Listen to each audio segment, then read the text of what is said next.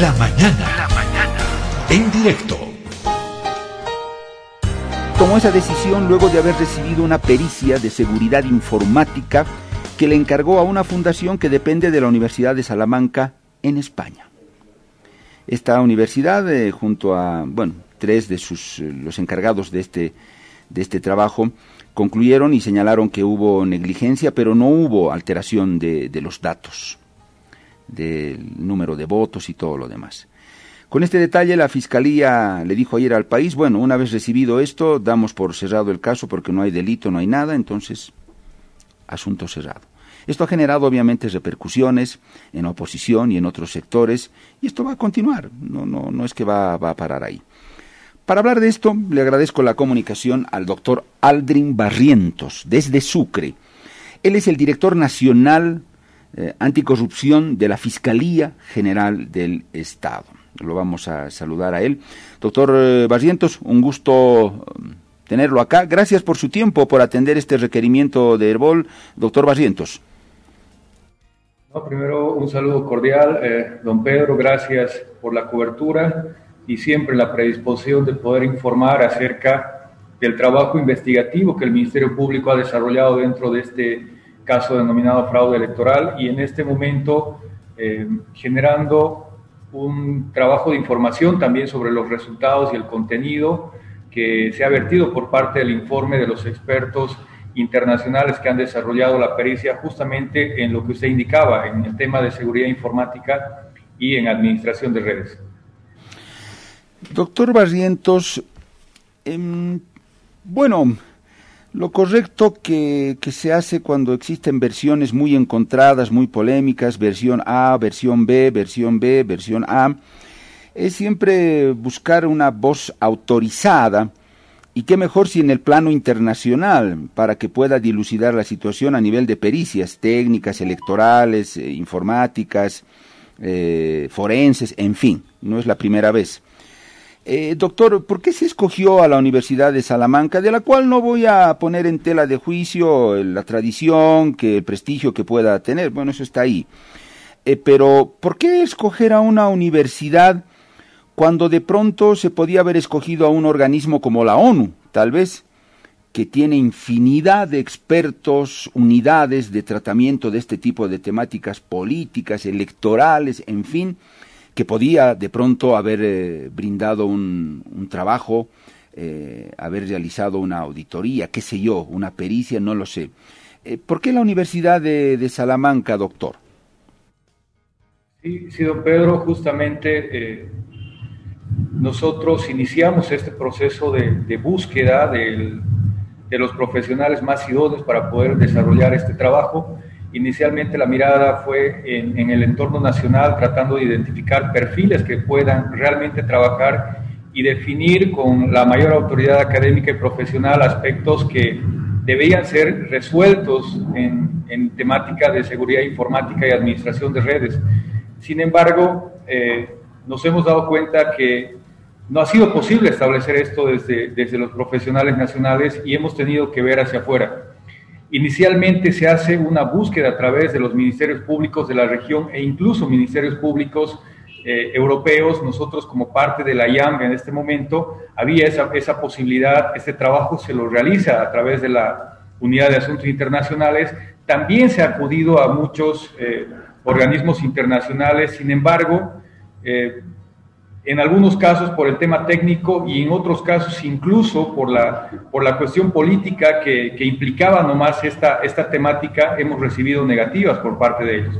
Es a partir de esta situación que se toma la decisión de lanzar una convocatoria de carácter internacional y es precisamente a partir de esa convocatoria que el, el instituto, este grupo de investigación que es parte de la Fundación General de la Universidad de Salamanca, presenta todos los requisitos que, se había exigido y establece el, cumplimiento de, los cánones de idoneidad que nosotros necesitábamos para la realización de este trabajo.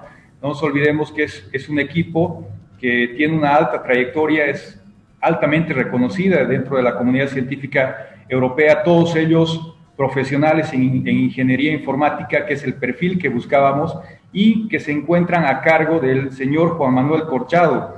Él como responsable de este grupo de investigación, además de ser eh, catedrático en diferentes universidades europeas, ha eh, obtenido dos doctorados, uno de ellos en ingeniería informática y el otro en inteligencia artificial. Y además es eh, parte de, de, ha sido decano de la Facultad de Ciencias de la Universidad de Salamanca y también director del parque científico dentro de esta universidad. Entonces, los perfiles que, se han identificado y que se han presentado dentro de esta convocatoria definitivamente reunían aquellas capacidades que nosotros necesitábamos para poder aclarar esta situación, considerando además que era importante que pueda incluirse dentro de este trabajo eh, personas que sean ajenas al, problema nacional que teníamos y puedan resolver esta situación sin prejuicios, sin apasionamientos, estableciendo, estableciendo simplemente la verdad de lo que ha sucedido en las elecciones del 2019.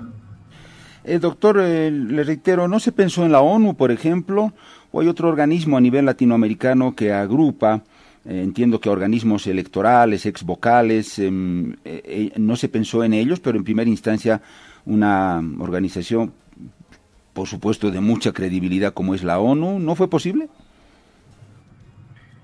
Como le decía, a través de la, de la Unidad de Asuntos Internacionales se han, se ha acudido, se han hecho las solicitudes formales a, a muchas instituciones, entre ellos ministerios públicos, también ciertas ONGs que trabajan específicamente en el tema de, de procesos electorales. Sin embargo, hemos recibido eh, negativas por parte de ellos para poder intervenir en este trabajo.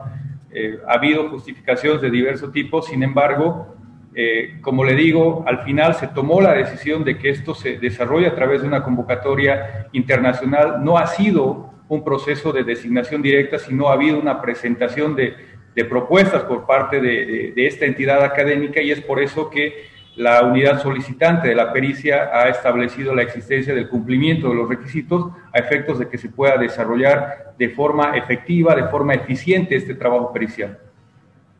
Eh, eh, doctor, pero doctor, ah, pero a la ONU no le hicieron formalmente un pedido, una propuesta, o, o, sí, o hay un documento que muestre que sí, que se le hizo el pedido, la solicitud a la ONU y ésta desistió.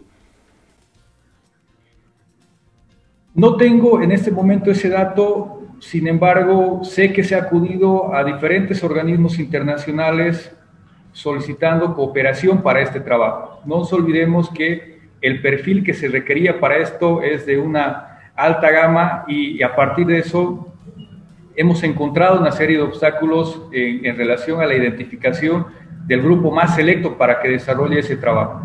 Doctor Barrientos, esta pericia que ha hecho esta, este equipo de la Universidad de Salamanca está basada y enfocada sobre todo a la parte informática. Bueno, no en vano el título, ¿no? De informática es una pericia de seguridad informática. Eh, se ha basado en eso. Eh, doctor, no sé en qué momento o cómo se investiga la cuestión ya de, las actas, lo, más operativo, ya el trabajo de campo, las actas, posibles falsificaciones de firmas, lo que tendrían que establecer o lo que tendría que establecer un grafólogo experto y todo lo demás. Ese otro, ese otro lado, ¿cómo se lo investiga? Bueno, es importante establecer justamente lo que usted decía en este momento, el caso que se tenía de, denominado como fraude electoral implicaba esa eh, denuncia inicial de alteración y modificación de, del manejo del sistema, de los servidores, etcétera, etcétera. Sin embargo, han existido también eh, casos aperturados en las fiscalías departamentales que estaban orientadas a verificar justamente ese aspecto que tenía que ver ya con lo, más material, con lo más objetivo, y a partir de eso se han desarrollado también investigaciones en las nuevas fiscalías departamentales y a partir de eso también se han generado resultados dentro de estas investigaciones. Doctor, esas fiscalías, ¿qué pericias han hecho?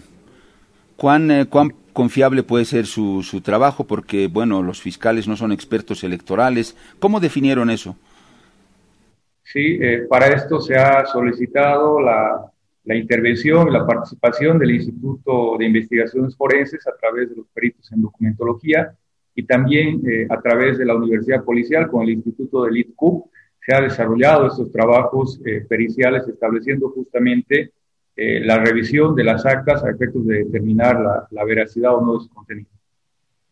Pero en términos muestrales, doctor, estos fiscales, ¿qué universo tomaron de las actas? ¿Qué cantidad de actas que nos pueda dar una proyección de que evidentemente todo estuvo bien? ¿Cuántas actas?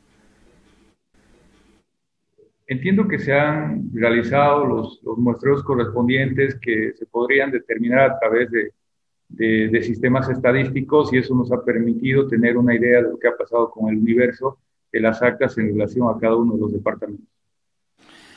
Eh, doctor, en, en el trabajo de Salamanca hay una parte en la que señala que por falta de códigos de acceso ellos no pueden establecer en esta pericia ¿Qué fue lo que se hizo concretamente al entrar a esos servidores o servidor oculto y qué pasó con el TREP sobre todo?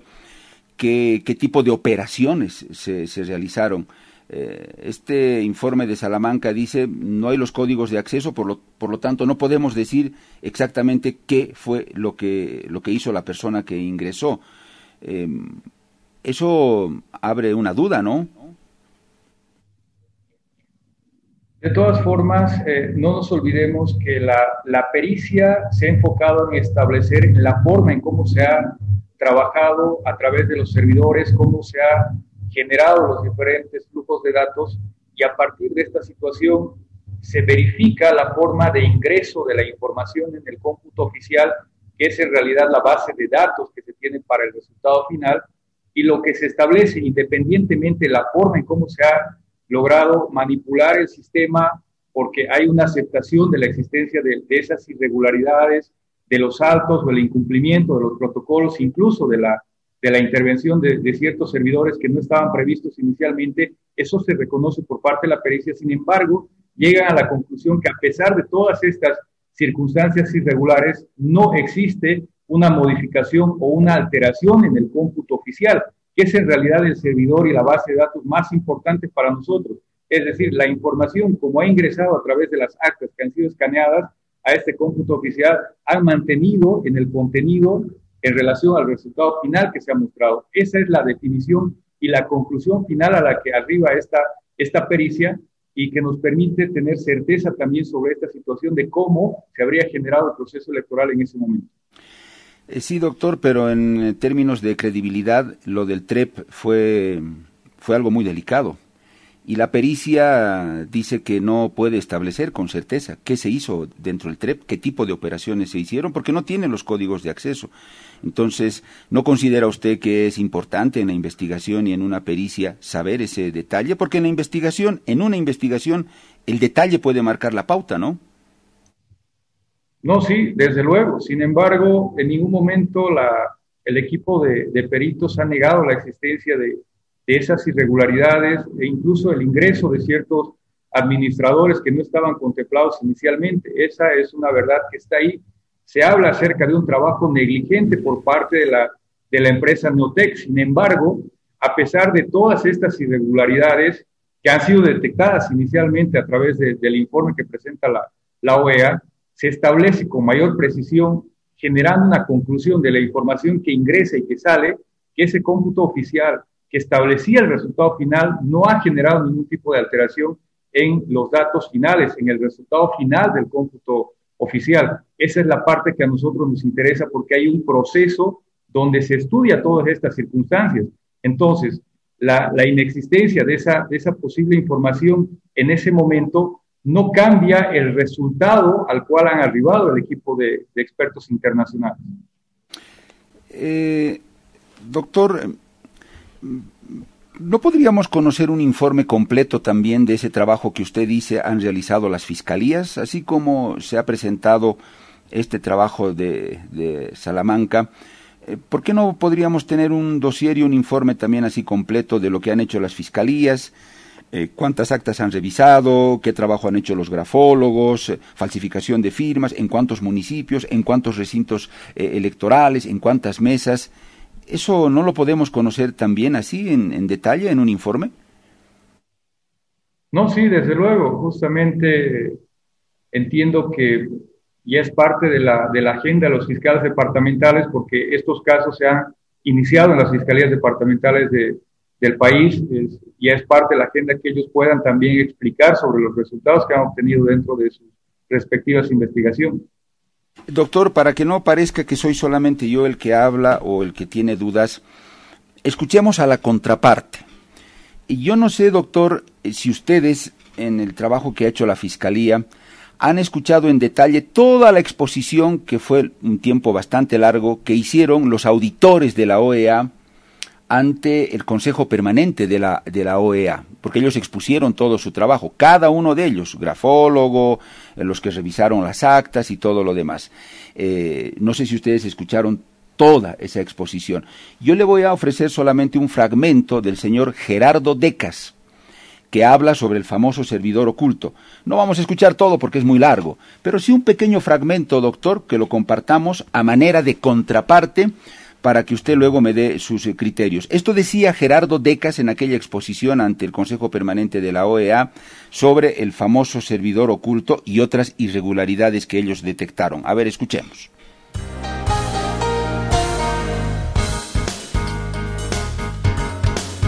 Cuando el sistema reanudó su funcionamiento al día siguiente, apareció en escena un servidor oculto no declarado, no controlado ni por la empresa auditora ni por el personal técnico del órgano electoral. A través de él se procesó información restante del TREP correspondiente a más de 1.400 actas.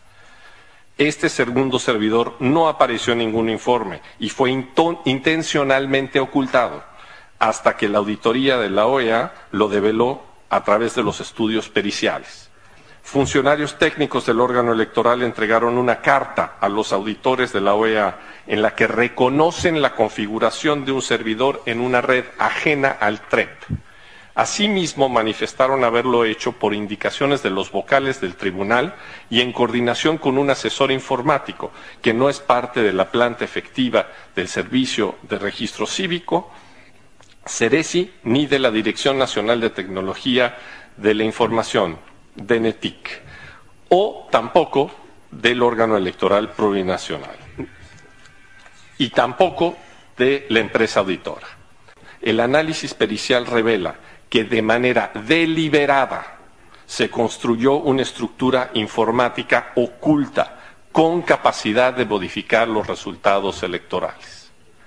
No se puede minimizar la importancia mediática y política que tienen los sistemas de transmisión de resultados preliminares en los procesos electorales. Esta es una herramienta mal llamada conteo rápido por algunas instituciones poco especializadas, que permite a las autoridades electorales dar información oportuna a la ciudadanía y así generar ciertos niveles de certeza en la opinión pública. De hecho, en las últimas elecciones de Argentina, Chile, Costa Rica, El Salvador, México, Colombia, Guatemala, Bahamas, Panamá, los presidentes o primeros ministros electos fueron felicitados por sus contrincantes y la comunidad internacional con base en los resultados preliminares y no con base en el cómputo oficial. Por lo tanto, minimizar esta herramienta es desconocer la realidad política electoral de la región. Eh, doctor, Ahí va mi pregunta. Eh, Salamanca investigó una parte. Esta otra parte eh, del servidor, la carta que, que, presentaron los técnicos del Tribunal Electoral a la Comisión de, de Auditores, esas órdenes que recibieron de un funcionario que no era parte de la planta del Tribunal Electoral, ¿eso quién lo va a investigar no sé si citaron a estos funcionarios a declarar, se investigó quién les dio la instrucción de construir ese sistema paralelo. ¿Eso quién lo va a establecer eh, o quién lo va a aclarar, doctor? Don Pedro, yo le comento que esta situación ha sido uno de los puntos más importantes también del trabajo pericial que ha realizado el, el equipo internacional. No se ha negado en ningún momento la existencia de ese servidor oculto, eso está dentro de la verificación que han realizado aquellos sin embargo, es importante establecer cuál era el alcance de ese servidor porque los servidores van teniendo funciones diferentes.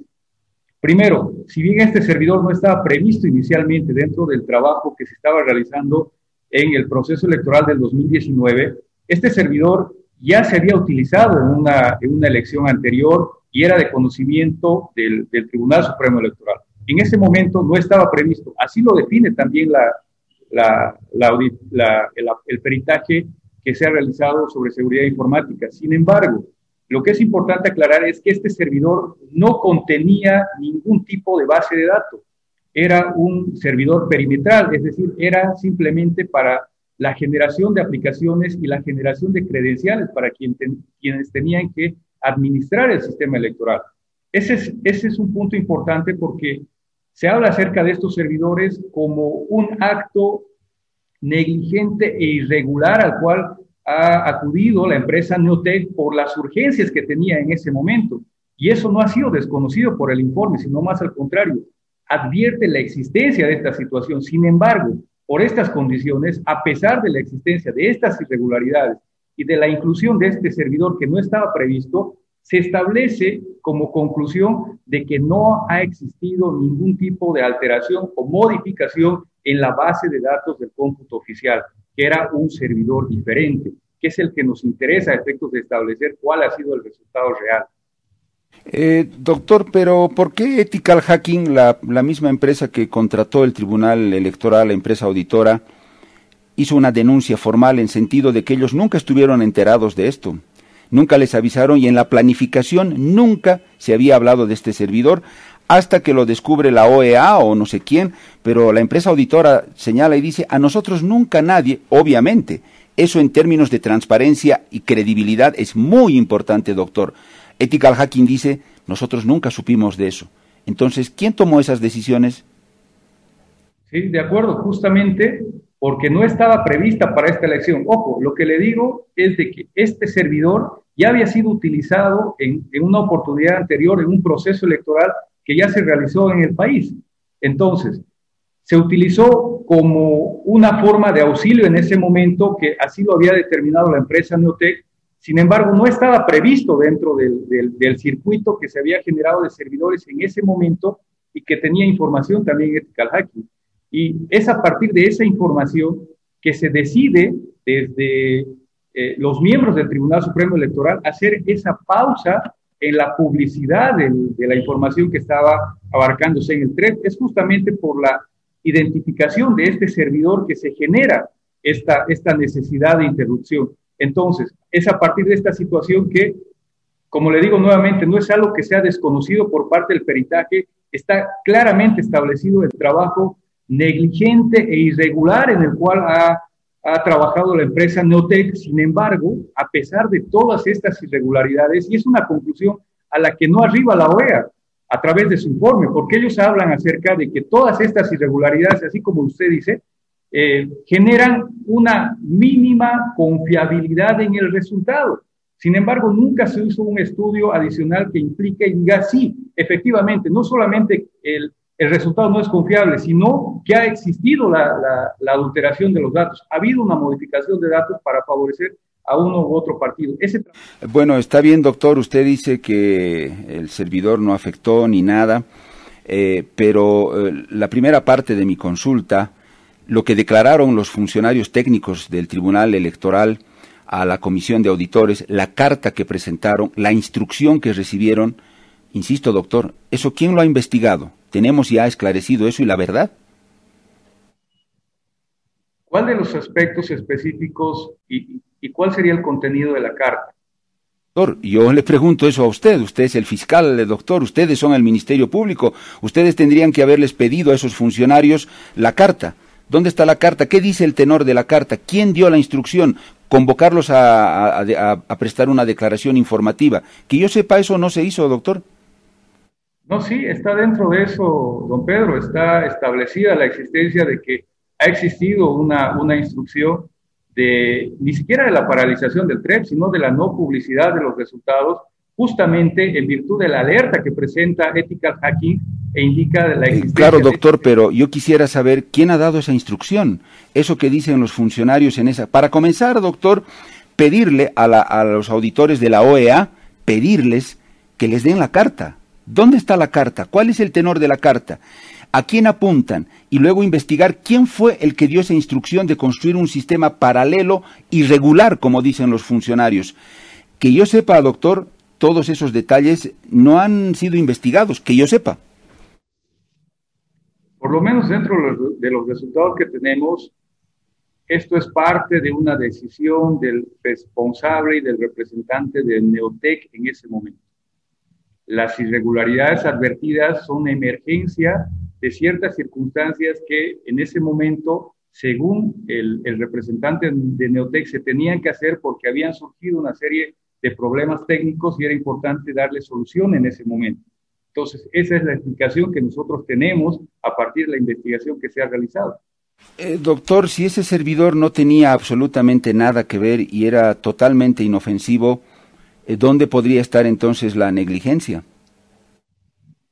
Justamente porque no estaba previsto inicialmente. Y esa es la alerta que da Ethical Hacking porque estaba fuera del control de ellos en ese momento.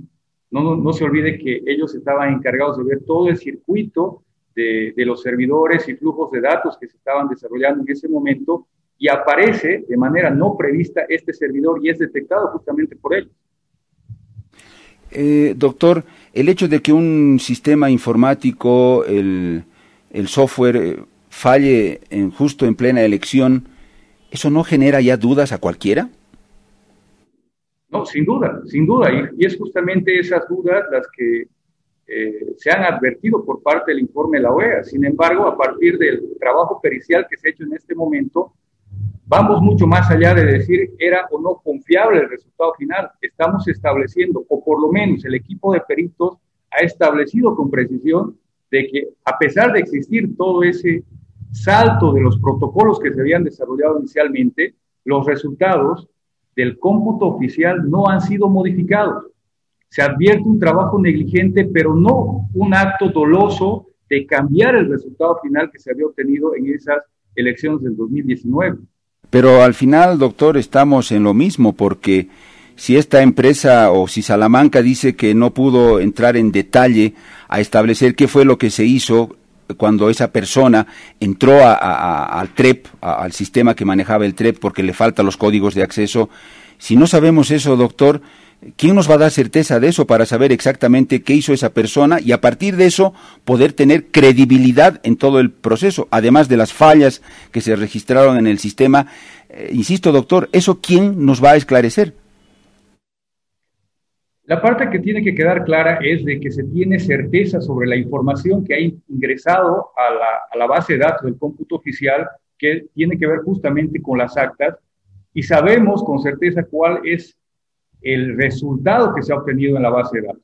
Entonces ahí nos encontramos con la certeza suficiente de decir que los resultados que han ingresado son los mismos que han salido y que han sido publicados. Entonces, en el proceso, la advertencia de las irregularidades está clara, eso no ha sido negada por, por, el, por el grupo de expertos. Sin embargo, lo que nos interesa en este punto son los datos oficiales del cómputo.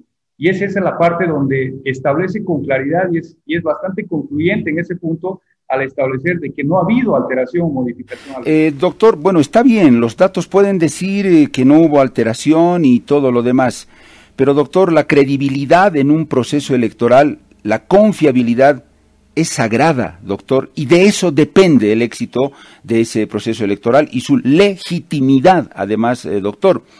Si han habido tantas fallas, negligencia, errores, un sistema informático que, que, que falla, doctor, ¿usted cree que un proceso electoral con esas características, por mucho que los datos estuvieran ahí, puede ser validado, doctor? Esta no deja de ser eh, parte de un cuestionamiento que, seguramente se hace la sociedad, va a ser de, análisis correspondiente también desde el punto de vista político. Sin embargo, la investigación que nosotros hemos desarrollado tenía que ver con la posibilidad de una... Eh, eh, doctor Barrientos, quiero pedirle lo siguiente y es una consulta que seguramente usted la va a responder internamente. Yo tengo que ir sí o sí a una pausa, doctor, el tiempo ha volado. Si usted está en la disponibilidad, de acuerdo a su agenda, que la respetamos, de luego de esta pausa volver para terminar la entrevista, así lo haremos, eh, doctor. Dependerá de su respuesta, no hay ningún problema. Si es que no se pudiera, le reitero, somos respetuosos de su, de su agenda. Producción internamente le hará la consulta.